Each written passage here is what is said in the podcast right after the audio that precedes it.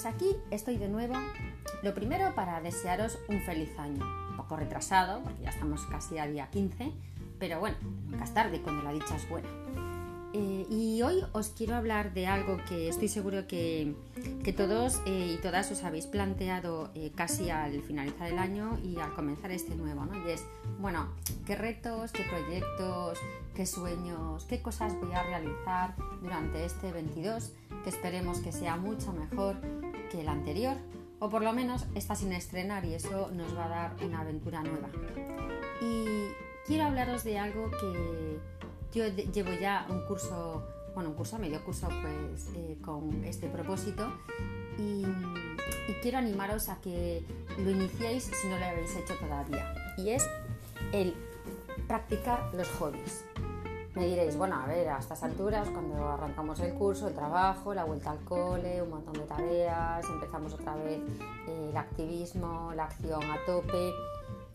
Que sí, que sí, que te hablo de los hobbies de esas cantidad de cosas que te gustaría hacer pues cuando te jubiles, cuando tengas más tiempo, cuando, bueno, pues no sé, estés de vacaciones y llegan esos momentos y no te da tiempo a hacer esas cosas que has soñado hacer desde hace mucho tiempo.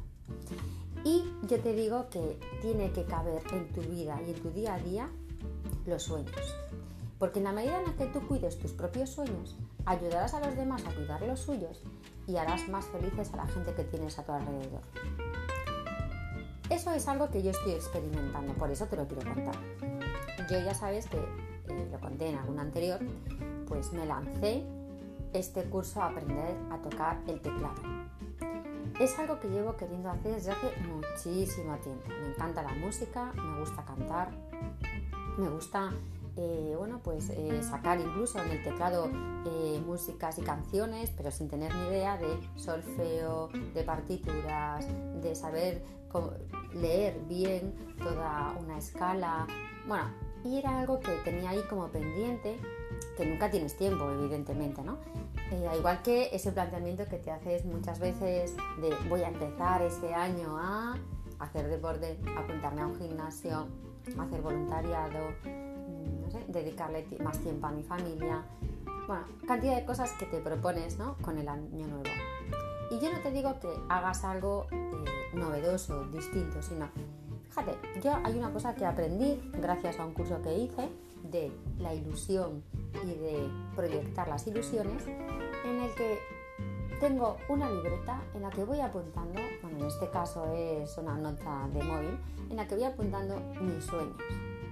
Esos sueños ¿Qué te gustaría hacer?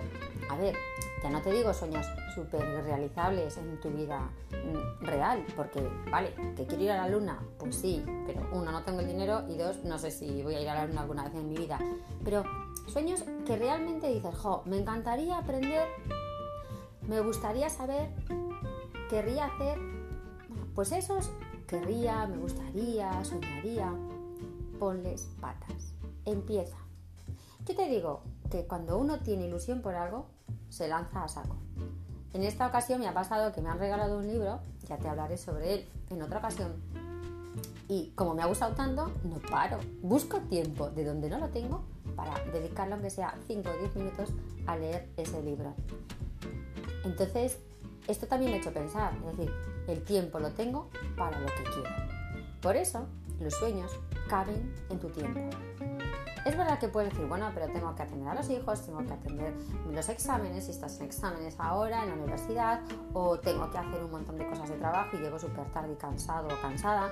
Vale, dale tiempo al tiempo y pon, organiza y piensa en qué momento puedo hacer esto. Yo no digo 80 horas, pero una vez que le coges el gusto, encuentras más tiempo. He tenido la suerte de que los reyes este año me han echado un teclado y estoy encantada. ¿Por qué? Porque antes lo tenía más difícil porque aunque iba a clase pues no tenía teclado en casa. Pero ahora que tengo un ratito, 5 o 10 minutos, me pongo los cascos, no molesto a nadie y practico. Y no sabes el gusto que da el decir, jo, estoy haciendo algo, aunque sea 10 minutos, que me gusta hacer, que me relaja, que aprendo y tengo proyección de mi sueño. Y como eso, pues muchas otras cosas. Es verdad que te puedes proponer el, oye, quiero aprender a hacer crochet o quiero aprender a pintar. Bueno, pues anda que no hay tutoriales ahora en YouTube en los que puedes aprender a hacer un montón de cosas. También te digo que lo de ir a una clase también te aporta bastante porque te ata a poderlo hacer, porque si no encontrarás miles de excusas para no hacerlo. ¿Y por qué todo esto te lo estoy aconsejando? ¿Por qué crees que los sueños son importantes cumplirlos o por lo menos ponerles patas? Porque si no, vivimos en una nube de sueños, sin pisar tierra. Pensando en esa mística ojalatera, ojalá yo pudiera, ojalá yo estuviera, ojalá yo fuera.